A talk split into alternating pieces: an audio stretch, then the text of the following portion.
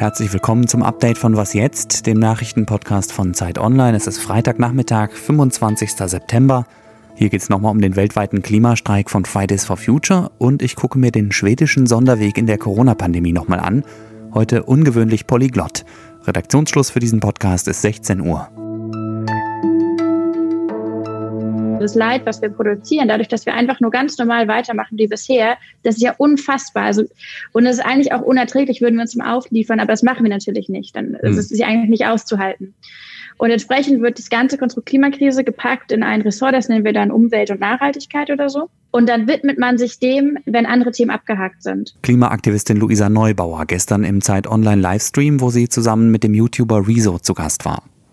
Die Klimakrise wieder ins Bewusstsein bringen ohne dabei die Gefahr durch die Corona-Krise zu vernachlässigen. Das ist ein ziemlicher Spagat, den Fridays for Future im Moment leisten muss. Nimmt die Klimaschutzbewegung jetzt wieder Fahrt auf? Die Frage kann ich ehrlich gesagt hier nicht beantworten. Was ich sagen kann, ist, dass in ganz Deutschland wieder mehrere tausend Menschen auf die Straße gegangen sind, unter anderem in Berlin am Brandenburger Tor. 10.000 waren angekündigt, so viele sind es wahrscheinlich doch nicht geworden. 7.000 sind es in Köln gewesen, 6.000 in Freiburg bis zu 10.000 in Hamburg und jeweils mindestens 1.000 auch in Bonn, Aachen und Essen. Wenn Sie wissen wollen, wie der Protest in Berlin heute abgelaufen ist, empfehle ich schon mal den Text von meinem Kollegen Hannes Leitlein, der ja auch heute Morgen zu Gast im Podcast war. Der ist nämlich dabei gewesen. Wer mit Bus oder Bahn zur Arbeit oder zur Schule fährt, sollte sich für nächsten Dienstag eine Alternative überlegen, denn die Gewerkschaft Verdi hat für den Tag, das ist der 29.09., zu einem bundesweiten Warnstreik im ÖPNV aufgerufen. Die Gewerkschaft will damit bundesweite Tarifverhandlungen durchsetzen. Es geht um 87.000 Beschäftigte. Moment mal, denken Sie jetzt vielleicht, es laufen doch gerade schon Tarifverhandlungen im öffentlichen Dienst, deswegen hat es doch auch schon in den vergangenen Tagen Warnstreiks gegeben, zum Beispiel in Kitas und Stadtverwaltungen. Ja, das ist richtig, aber der ÖPNV ist nochmal eine eigene Geschichte. Da gelten nämlich sogenannte Spartentarifverträge. Und Verdi findet, dass die sich in den letzten Jahren zwischen den verschiedenen Bundesländern zu weit auseinander entwickelt haben.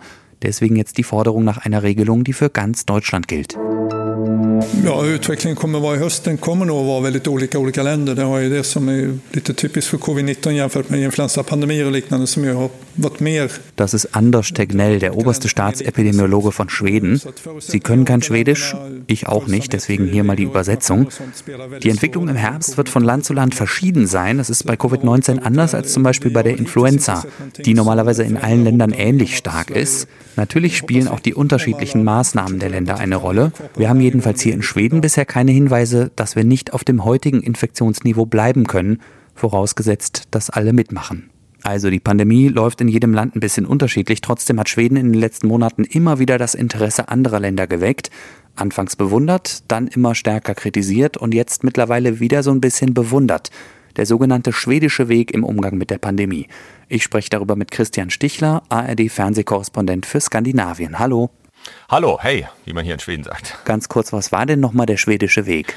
Naja, der schwedische Weg hat sich vor allem dadurch ausgezeichnet, dass es in Schweden keinen Lockdown gegeben hat und dass die Pandemie zumindest am Anfang mit relativ, man kann es schon sagen, laxen Mitteln angegangen wurde. Die Schulen wurden ja in Schweden bis Klasse 9 nicht geschlossen, auch Kindergärten nicht. Die Restaurants blieben offen, man konnte einkaufen gehen. Es gab keine Verpflichtung zum Tragen einer Schutzmaske.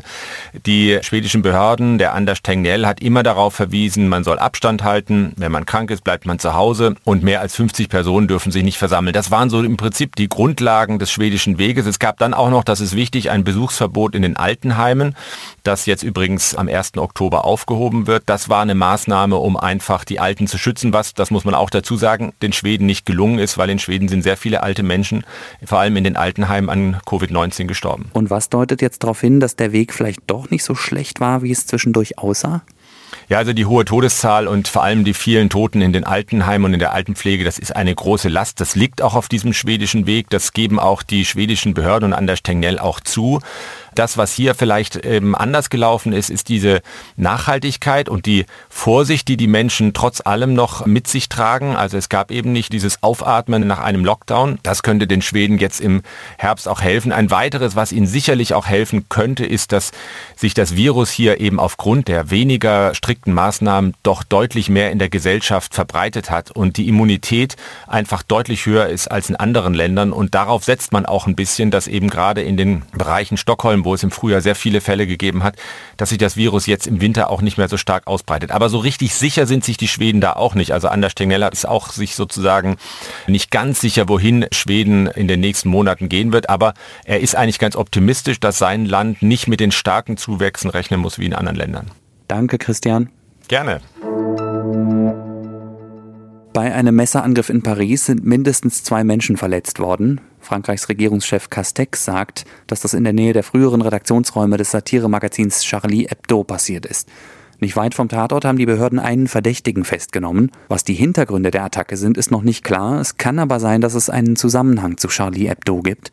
Seit kurzem läuft nämlich ein Prozess gegen die mutmaßlichen Helfer des islamistischen Terroranschlags vor fünf Jahren. Damals wurden zwölf Menschen getötet.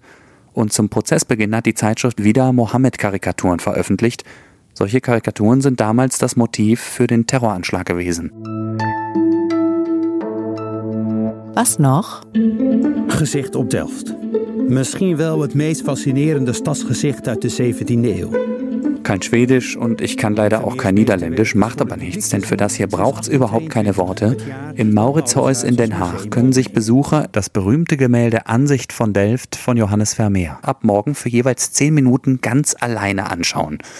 Der Grund, Sie können sich denken, Corona-Abstandsregeln. Und da Sie ja jetzt wegen der Pandemie nicht unbedingt alle nach Holland fahren sollten, empfehle ich Ihnen ein Video des Museums.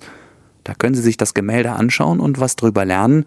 Okay, da braucht es dann doch wieder Worte für. Es sind aber zumindest englische Untertitel dabei. Den Link zum Video packe ich in die Show Notes.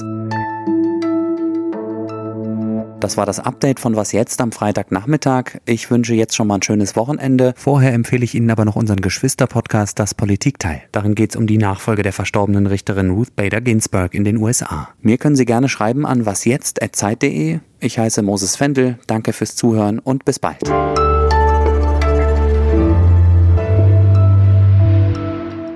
Anders Tegnell ausgesprochen. Also ein härteres G und dann ein Tegnell und Anders der Vorname.